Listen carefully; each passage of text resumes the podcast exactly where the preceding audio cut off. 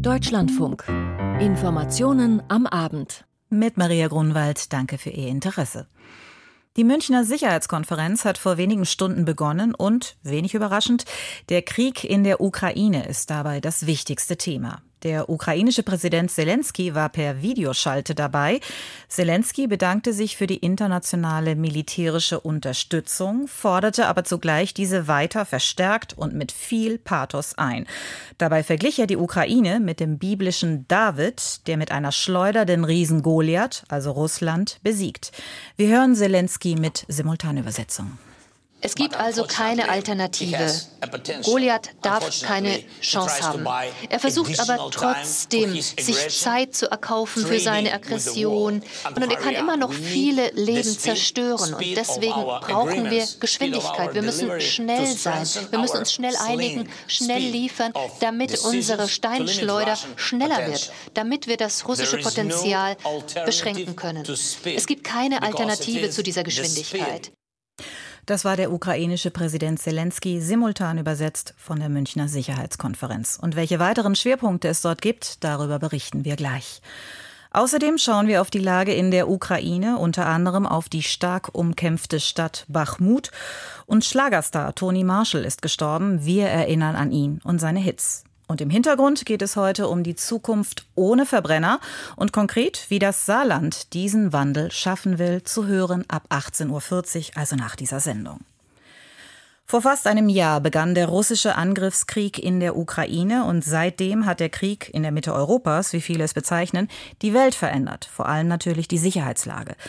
Der Krieg in der Ukraine, er bestimmt jetzt die Münchner Sicherheitskonferenz, also das internationale Treffen von Spitzenpolitikerinnen und Politikern sowie Sicherheitsexpertinnen und Experten.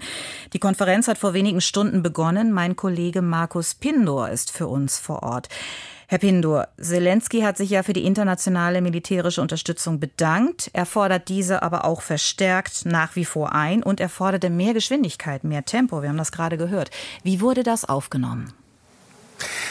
Also diesen Faden hat der französische Präsident Macron dann tatsächlich auch aufgenommen und er sagte, der Westen müsse jetzt unbedingt, also die Unterstützer der Ukraine, das sind ja nicht nur Länder, die im europäischen Westen liegen, äh, müsse jetzt unbedingt seine militärische Stärke ausbauen, damit der Widerstand des ukrainischen Volkes gestärkt werden könne. Nur dann, sagte er, könne man auch glaubwürdig verhandeln und nur dann könne man akzeptable Bedingungen für die Ukraine erreichen. Macron wiederholte allerdings auch, dass Russland einfach schlicht durch die Geografie gegeben sei, nicht verschwinden würde. Irgendwann würde man wieder mit Russland reden, aber die Zeit des Dialogs sei definitiv nicht jetzt, sagte er. Dies könne nur dann sein, zu einem Zeitpunkt und zu Bedingungen, die von den Ukrainern gewählt würden. Und Kanzler Scholz war ja auch auf der Sicherheitskonferenz. Er sprach auch dort und er hat zum Beispiel die Verbündeten aufgerufen, sich der Lieferung von Kampfpanzern anzuschließen. Diese internationale Lieferung von Kampfpanzern, das gestaltet sich ja viel, viel schwieriger als angenommen. Gibt es hier einen neuen Stand der Dinge? Also zunächst mal gibt es keinen neuen Stand der Dinge. Es bleibt dabei, es sind im Moment nur 14 deutsche und dann noch ähm, drei weitere äh, Panzer dieses Typs Leopard 2 A6. Ähm, Scholz hat das betont, dass seine Regierung jetzt die Bemühungen fortsetzen werde. Also er wird vom Zögerer zum Akteur. Der Verteidigungsminister ist hier. Pistorius ist hier. Er arbeitet sehr hart daran, dass es passiert, sagte der Kanzler. Und ähm, er wehrte sich auch gegen Vorwürfe, diese Panzerlieferungen würden zu einer Eskalation des Krieges beitragen. Nicht unsere Waffenlieferungen sind es, die den Krieg verlängern. Das Gegenteil ist richtig. Je früher Präsident Putin einsieht, dass er sein imperialistisches Ziel nicht erreicht, desto größer die Chance auf ein baldiges Kriegsende, auf Rückzug russischer Eroberungstruppen. Das war also eine ziemlich klare Stellungnahme.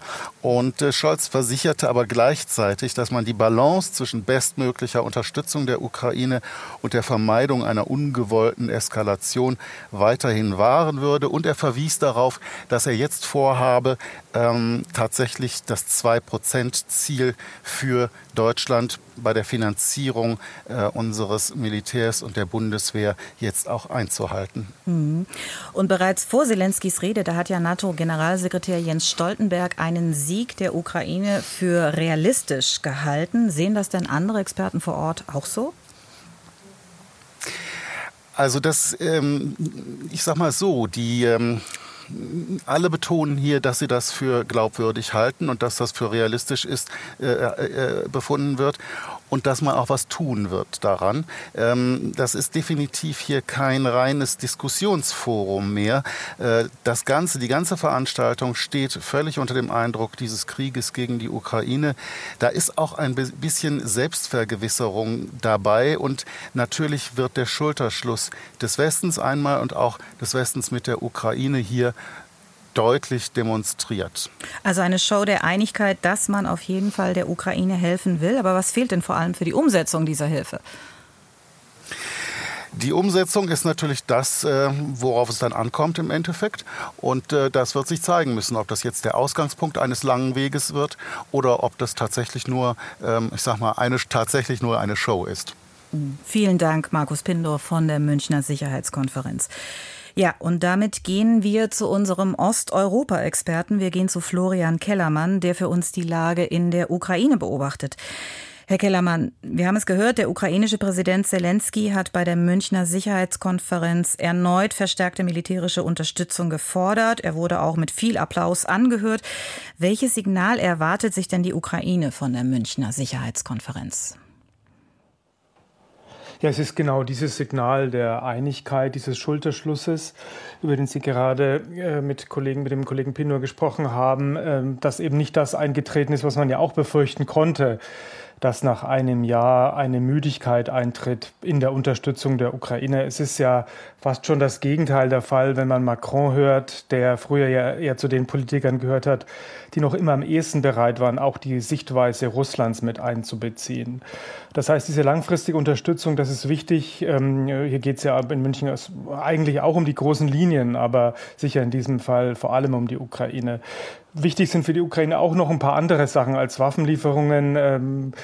Die Ukraine stellt ja auch ein bisschen in Frage, wie die, die, Vereinten Nationen hier agieren, was da schiefgelaufen ist und was da weiterhin schiefläuft, wenn Russland im Sicherheitsrat alles blockieren kann an dieser Stelle, ob es da vielleicht mal zu einer Reform kommen könnte. Außerdem ist diese Konferenz auch ein bisschen eine Herausforderung für die Ukraine durch die hochkarätige Besetzung von russischer Seite. Russland selbst als Staat ist nicht da, aber die russische Opposition, die liberale Opposition, ist mit ihrer Creme de la Creme vertreten. Hodorkovsky, Kasparov, äh, Jana Nemtsova und so weiter. Die sind, nicht, sind, nicht, nicht in allen Punkten einig mit der Position der ukrainischen Regierung. Da geht es auch ein bisschen, denke ich mal, dann ähm, um die Deutungshoheit dessen, wie man man den Konflikt bewerten, äh, diesen Krieg bewerten soll von ukrainischer bzw. anti-Putins Seite. Mhm. Kommen wir noch mal zu einem anderen Thema. Heute war ja auch der niederländische Ministerpräsident Mark Rutte zu Besuch in Kiew. Was hat denn dieses Treffen gebracht? Ja, konkret hat es jetzt erstmal nichts gebracht. Premierminister Rütte hat keine Zusagen gemacht, zum Beispiel was US-Kampfflugzeuge anbelangt. Die Ukraine hat die Niederlande offiziell um solche Flugzeuge des Typs F-16 gebeten. Rütte hat nun gesagt, ähm, ja, er sei dafür weiterhin offen, also es sei nichts ausgeschlossen, nichts unmöglich, was irgendwie helfe, die russische Aggression zu bekämpfen, aber er könne ja auch keine Zusagen machen und öffentliche Äußerungen seien einer effektiven Entscheidungsfindung auch nicht förderlich. Er hat weiter gesagt, ähm, dass die Niederlande zusammen mit Deutschland und Dänemark Panzer vom Typ Leopard 1 äh, übergeben werde. Also nicht zwei, sondern eins. Das sind die deutlich älteren Panzer, 100 Stück. Und das soll so schnell wie möglich passieren. Besprochen wurde auch mit dem ukrainischen Präsidenten Zelensky die Frage eines Sondertribunals wegen des Kriegs in der Ukraine, das dann in Den Haag stattfinden könnte, wo dann auch der russische Präsident Wladimir Putin angeklagt werden könnte. Mhm, also viele Themen, aber sozusagen, man sieht noch nicht konkret da die Entwicklung. Kommen wir noch einmal zum Kriegsgeschehen heute. Die Stadt Bachmut im Osten der Ukraine, die steht ja praktisch unter Dauerbeschuss. Die russischen Truppen versuchen seit Monaten Bachmut einzunehmen. Wie ist da jetzt die Lage? Da gab es auch die Spekulation, dass Russland versuchen könnte, das zu schaffen, aus russischer Sicht zu schaffen bis zum Jahrestag, bis zum 24. Februar. Danach sieht es aber nicht aus. Ähm, heute ist aufgetreten der Chef dieser Wagner-Truppe, also dieser auf dem Papier Privatarmee, die aber im Dienste Russlands kämpft, Evgeny Prigozhin, und er hat sich ein bisschen beklagt, dass er nicht genug versorgt werde mit Waffen von der Armee und dass es also offenbar nichts werde mit einer schnellen Einnahme von Bachmut. Er hat jetzt März, April genannt und hat gesagt, man lässt uns hier ausbluten, weil äh, die Wagner-Truppe eben keine neuen Strafgefangenen mehr in Russland rekrutieren kann. Ansonsten die Stadt wird weiterhin ständig beschossen von russischer Seite. Allein heute Morgen sind fünf getötete Zivilisten gemeldet worden und die Vizepremierministerin der Ukraine Irina Vereshchuk hat die noch verbliebenen Zivilisten aufgefordert, jetzt die Stadt dringendst zu verlassen, weil es für sie immer gefährlicher wird. 6000 Zivilisten sollen sich noch in der Stadt Bachmut befinden derzeit. Bachmut bleibt umkämpft. Vielen Dank, Florian Kellermann, für diese Schilderungen. Und wir kommen nach Deutschland. Mindestens 300.000 Fluggäste sollen betroffen sein, denn gleich an sieben deutschen Flughäfen, darunter die großen Drehkreuze Frankfurt am Main und München, da wurde heute gestreikt. Der Flugverkehr weitgehend lahmgelegt.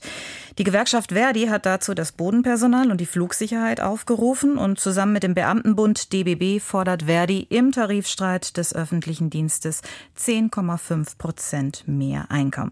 Lars Hofmann mit einem Stimmungsbericht aus Frankfurt. Eigentlich repariert Markus Jäger seit über 30 Jahren Straßenbahnen in Frankfurt. Heute nicht. Heute streikt er. Also ich habe heute Morgen angefangen mit Dienstbeginn 5.45 Uhr. Die Auswirkungen sind den ganzen Tag über zu spüren. In Frankfurt fallen U-Bahnen und Straßenbahnen aus. An den Bushaltestellen herrscht Gedränge und Ratlosigkeit. Ich warte auf meinen Bus. Ich warte auf den Bus. Ich finde es eine Frechheit. Also ich will eigentlich zum Hauptbahnhof. Der Bus ist voll gewesen, schon wo er herkam. Und hier stehen 20 Leute, die nicht reinkommen sind. Und ja gut, der Bus ist jetzt einfach, ja, ist halt jetzt weitergefahren. Und es wäre schön gewesen, wenn sie irgendwie größere Busse oder zwei Busse eingesetzt hätten, gerade bei den Stoßzeiten. Der Grund für den Streik ist überall der gleiche. Die Inflation. In der Verwaltung in Frankfurt bleibt die Arbeit liegen, in Wiesbaden fahren die Busse nicht, in Offenbach trifft es eine Klinik und wer in Frankfurt ins Theater will, kann das nicht.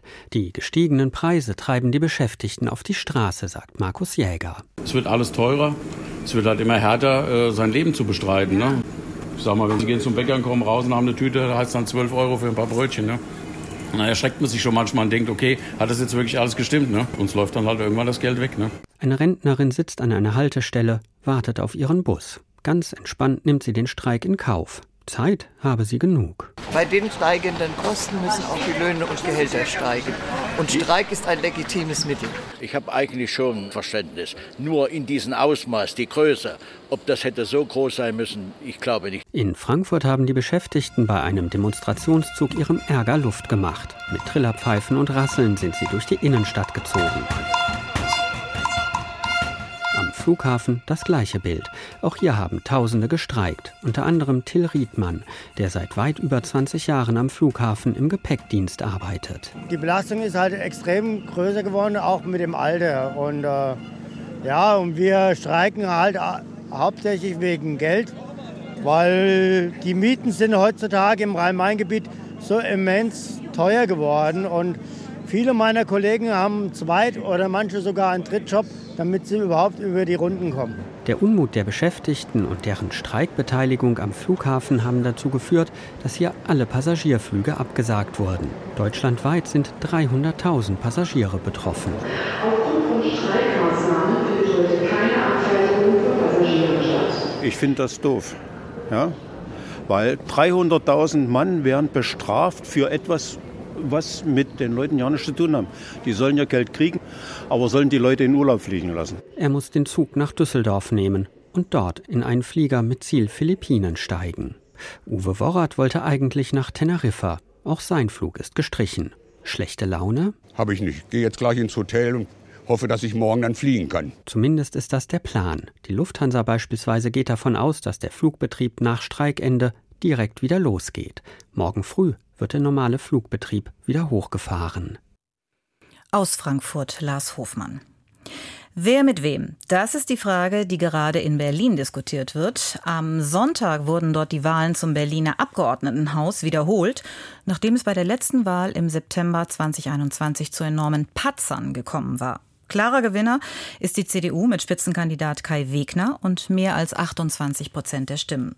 Doch auch die bisherige Landesregierung aus SPD, Grünen und Linken erreichen zusammen eine Mehrheit und wollten eigentlich auch weitermachen.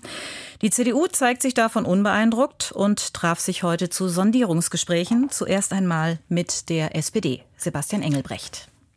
Die Berliner SPD-Vorsitzende Franziska Giffey trat mit ernster Miene vor die Presse.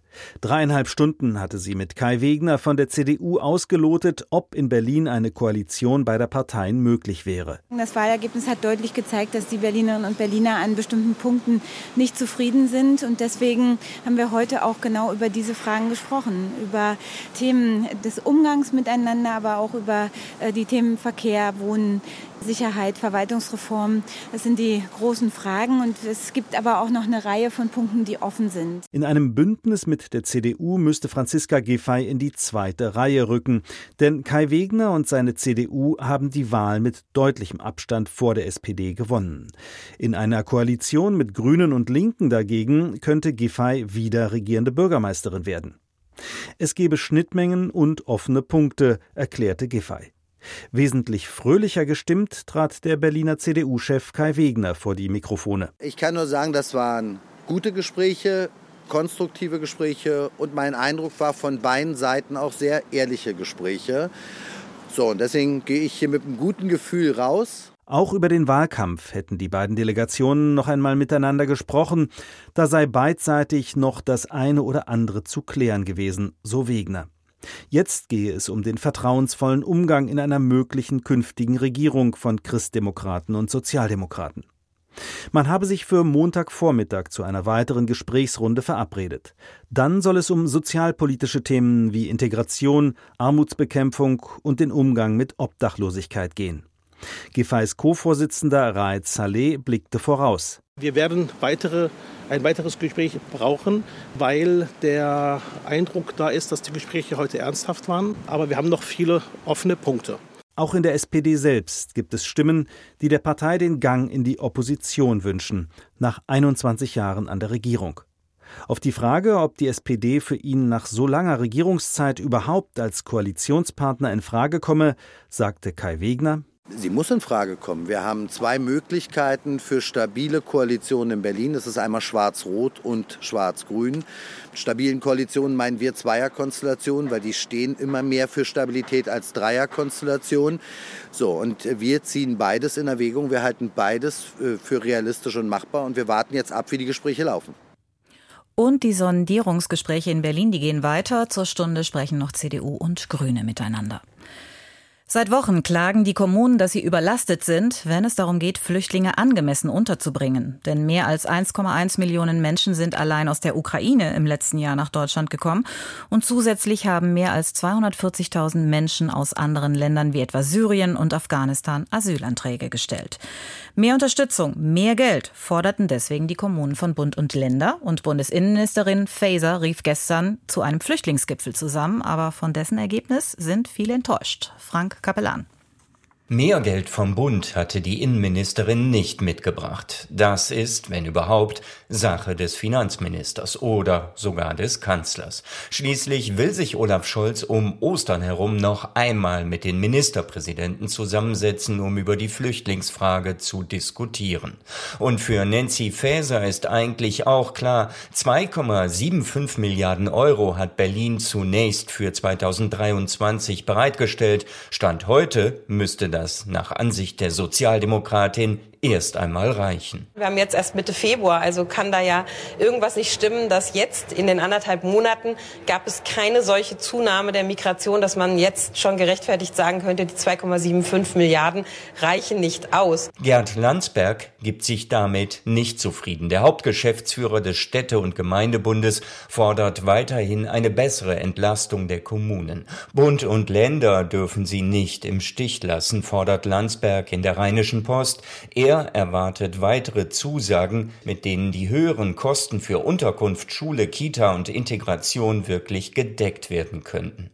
Katja Kipping, die Berliner Sozialsenatorin, hat er da auf seiner Seite. Im RBB-Interview erinnert die linken Politikerin daran, dass der Bund bis Ende 2021 die Unterkunftskosten für Flüchtlinge zu 100 Prozent übernommen habe. Zu dieser Regelung müsse man wieder zurückkehren. Es ist deutlich geworden, dass man sich hier nicht einfach so vom Bundesfinanzministerium abspeisen lassen kann. Wir haben jetzt noch nicht die Lösung, wir haben noch nicht die Zusage, die wir wollen, aber ich denke, wir haben in der Auseinandersetzung etwas Land gewonnen und jetzt muss bis Ostern eine Lösung hinkommen. Und da ist dann auch der Finanzminister Christian Lindner gefragt. Nancy Faeser allerdings sieht das Problem eher an anderer Stelle. Bisher wird das Geld vom Bund an die Länder gegeben.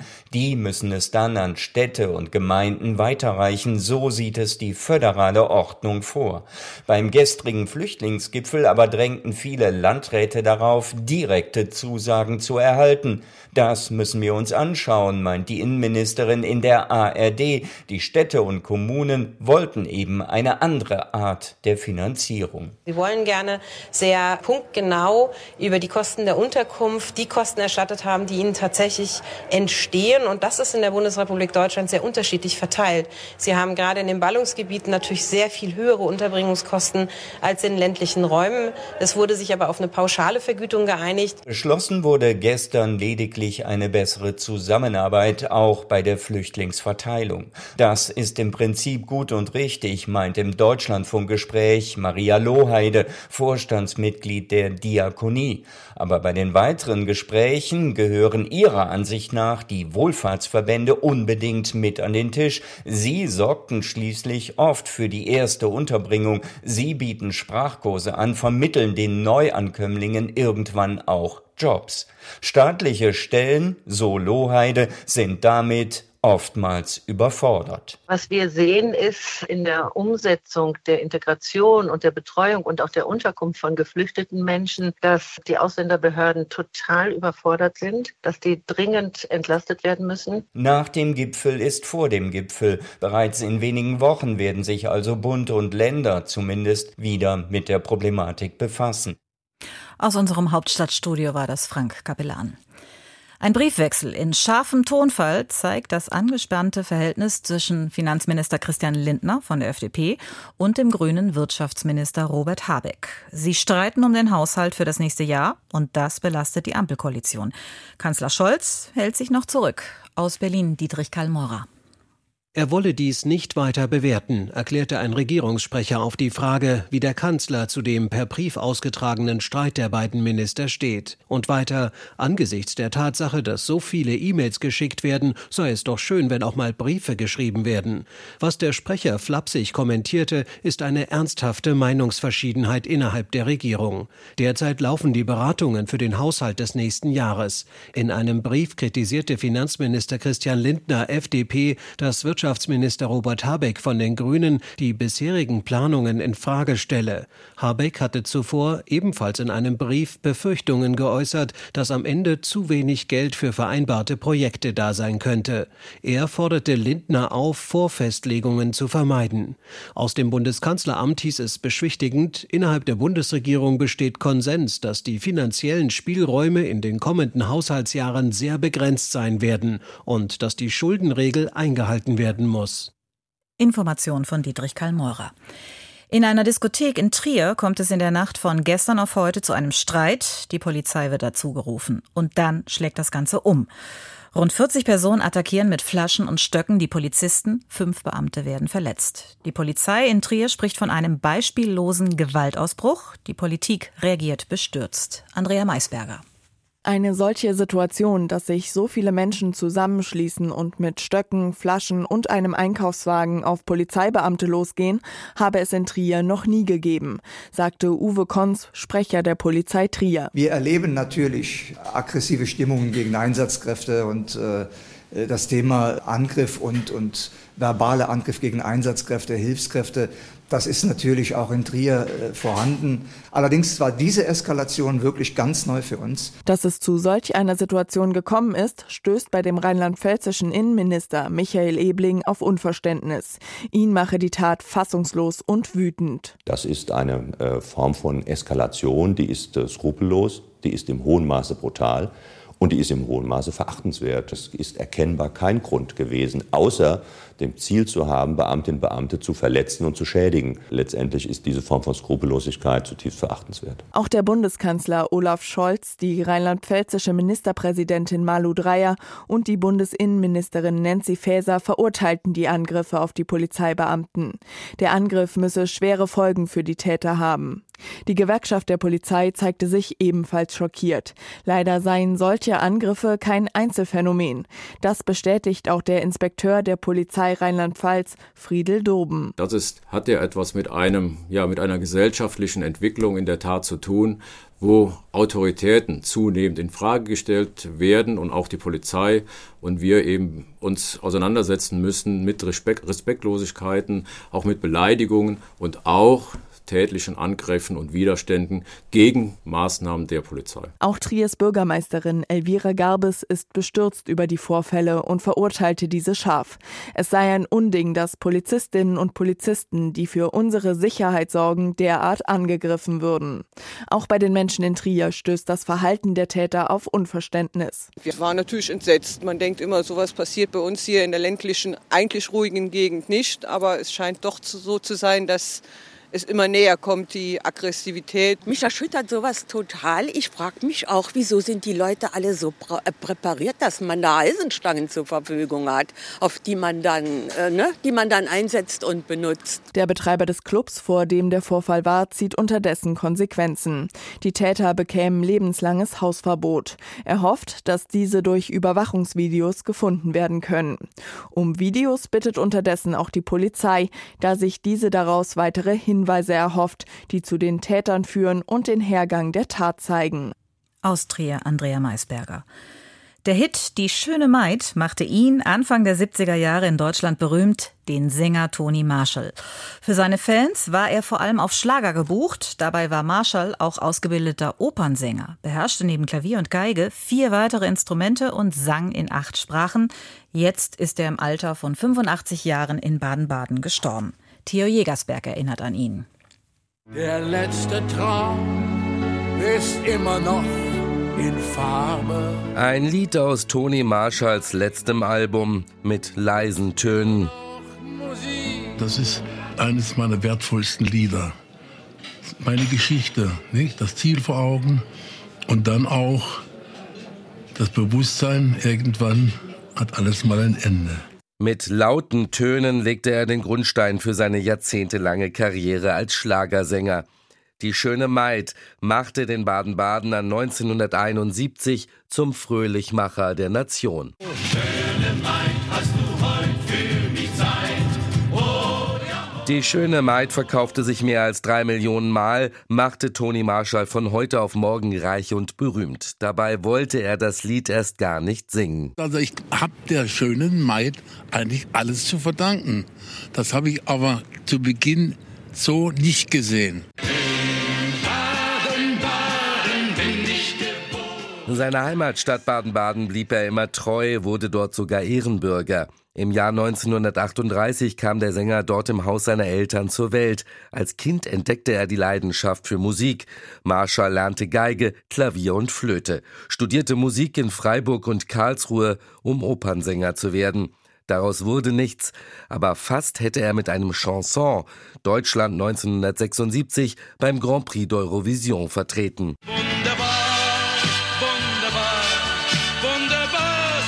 Mit der Star gewann er den Vorentscheid zum Grand Prix, wurde aber nachträglich wegen eines Formfehlers disqualifiziert. Eine Riesenenttäuschung für ihn.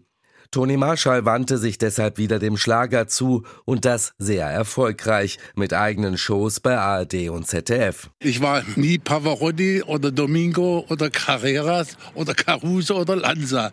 Ich wusste das. Da habe ich gesagt, nee, gehst du einen anderen Weg, weil ich will und brauchte Publikum. Mit seiner Rolle als Milchmann Teffje im Musical Anatevka erfüllte sich Toni Marshall noch einen Lebenstraum. In den 2000er Jahren bekam er dafür viel Lob auch von der Kritik und doch ich war immer und werde es wohl bleiben der Tralala-Sänger, obwohl ich sagen muss, es gab mal die legendären Beatles, die haben auch gesungen Obla di Obla da. Nur da hat niemand Kritik geübt. Der letzte Traum.